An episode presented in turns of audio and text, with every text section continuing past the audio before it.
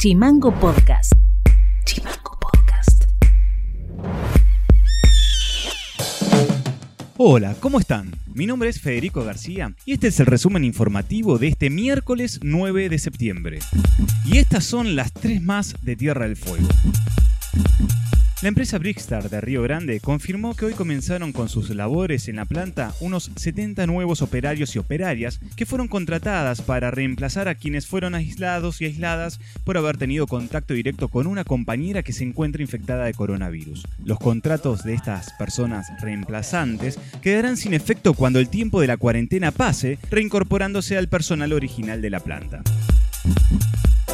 Tierra del Fuego exportó 127 millones de dólares durante el primer semestre del año 2020, según el INDEC, lo que representó una caída del 16% respecto al mismo periodo del año 2019. De las exportaciones de este año, el gas representa un 43% y los pescados y mariscos sin elaborar aportó casi el 30% del total. Hay que considerar que ambos rubros tuvieron caídas considerables en referencia al mismo periodo del año pasado. Los destinos principales de las exportaciones fueguinas fueron Chile, el NAFTA, o sea, Estados Unidos, México y Canadá, el Mercosur y Japón, entre otros.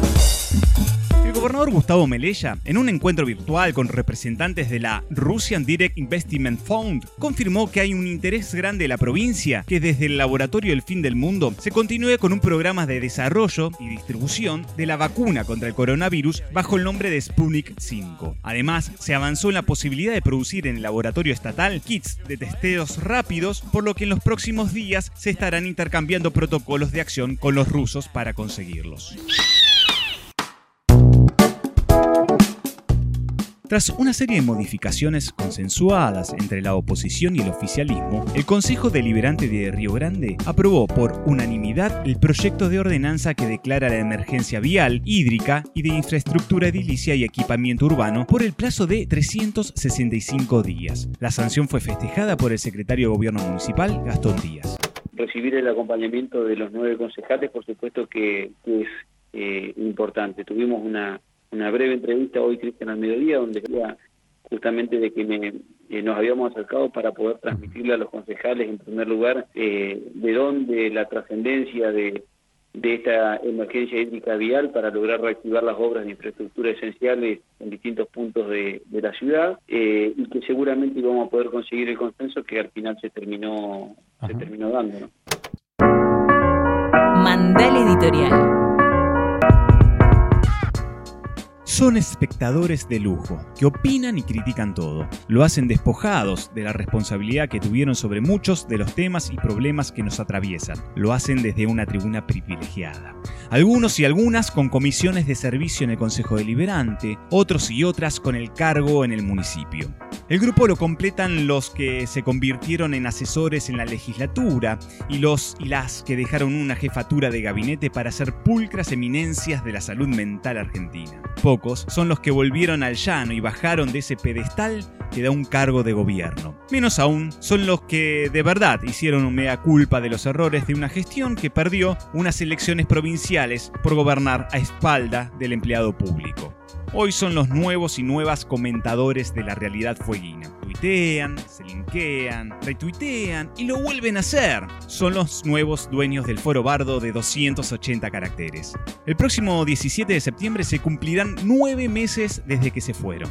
Pero en realidad nunca se fueron. Ahora son los más críticos y justos observadores de la realidad. El selecto grupo arranca la semana y lo hace regodeándose de una nota en la que su ex ministro de Salud, también terapista del hospital de Ushuaia, afirma que los hospitales públicos se encuentran al borde del colapso por la cantidad de internados por coronavirus.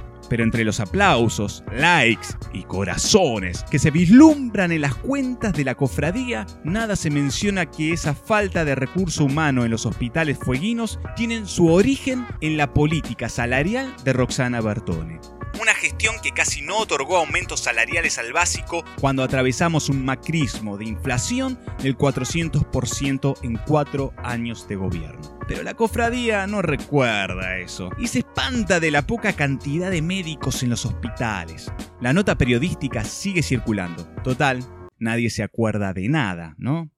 Quizás todos nosotros éramos muy chicos para acordarnos cuando al sindicato de profesionales de la salud se les impedía participar en paritarias o cuando se los desconocía como un gremio en un encuentro para discutir mejores condiciones de trabajo para los médicos. Ya nadie se acuerda de eso. Fue hace mucho tiempo, allá a lo lejos.